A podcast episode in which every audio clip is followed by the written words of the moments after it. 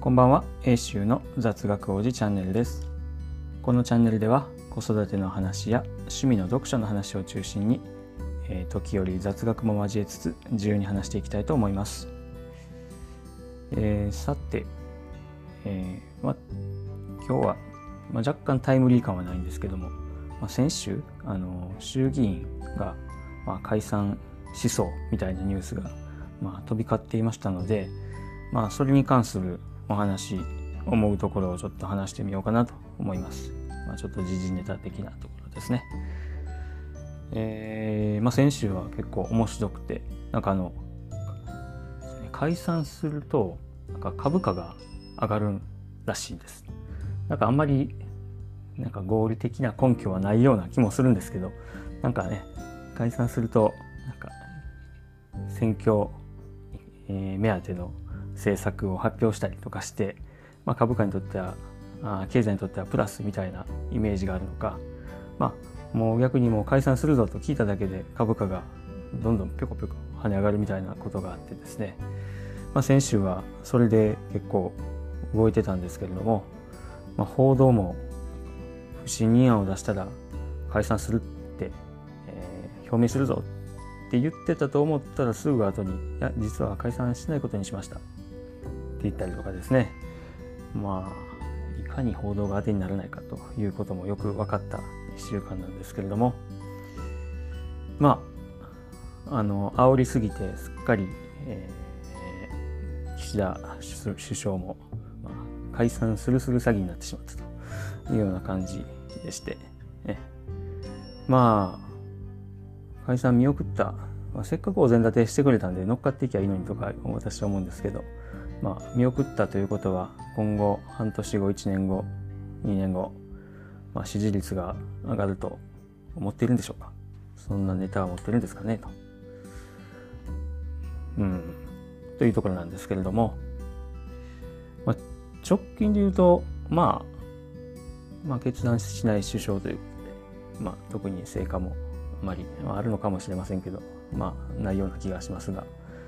まあ、そういったところなんですけど、あのね、さあの広島サミット、あれはもうすごかった。誰が何と言うとあれはすごいと思ってます。まあやっぱりゼレンスキー大統領、ウクライナから呼んできた。これ大きいですよね、と。あのまあなんか日本が若干落ち目になってきてた中で、まだこれだけの外交力、外交手腕を持ったなんかね、事務方がいたのかということで、ちょっと感心しました。感動しました。で、もう一つは、あの、まあ、各国首脳を、まあ、広島の原爆資料館に連れて行ったと。これもすごいですよね。なんか若干ショックを受けてた首相もいたようなあ話もありますが、ね。まあ、あれは本当にショックを受けると思います。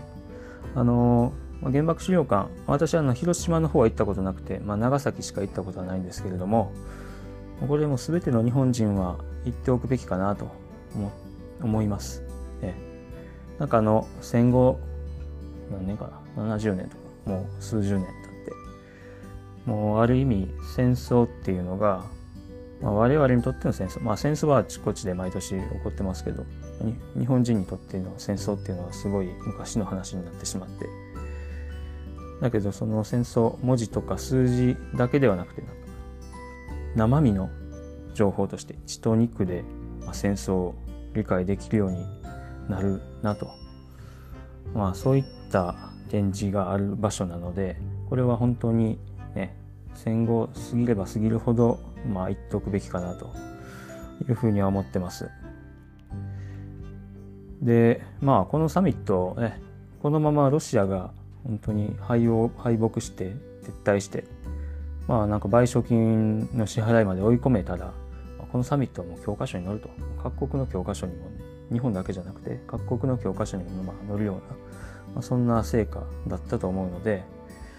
まあここで解散、まあ、美しいところですよねと。ただ、あの息子くんのパーティーで台無しになったということで、うん。あれ、起こったのは首相、首相官邸か首相公邸なんですかね、ちょっと詳しく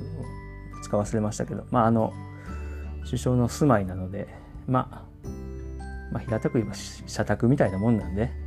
まあ、自分の家ですから自分の家で家族がパーティーしようが別に、ね、平時ならば何にも問題はなかったと思うんですけれどもまあただでさえ家族をね公職につけて評判が悪いのに、まあ、あんなことをしちゃったらまあ叩かれますよねと、まあ、ガードが甘いなというところでこんな感じでまたずるずる解散先延ばしにして大丈夫なんですかね。まあそういったところであの最近世論調査とかも出てて、まあ、支持率下がってますということで、まあ、解散してたらその下がってきた支持率を直撃を受けてたということで、まあ、解散すべきでなかったというふうに思ってるのかもしれませんけどまあこの先上がる見込みがないなら今が一番マシということでそれにとかね。まあ何ていうんですか。話はうまい。外交はうまいので勝負に出てバシッとうまくメッセージを届けられればこの選挙の瞬間だけパッと支持率は上がったかもしれないのにな。と、え。ー、まああの正直ワンチャンスだったと思います、ここで解散できないとちょっとねまあだいぶねあの民主党政権ができる前の自民党なんかこんな感じでずるずると解散を先延ばしして、まあ、結局ボロ負けしたっていうようなことがまあまあ、記憶の中ではそういうこともあったような気もするんでうーんどうなんでしょうねと。まあ1年後の支持率は今よりも悪いと思いますがどうなんでしょうか。自民党は連立の用意をしておいた方がいいのではないかなという気はします。まあ勝負時を逸したなというのが私の感想でございます。まああのー今日はまあ話としてはこれぐらいにしておきたいなというふうに思います。えー、皆さん聞いていただきありがとうございました。それではまた。Have a good night.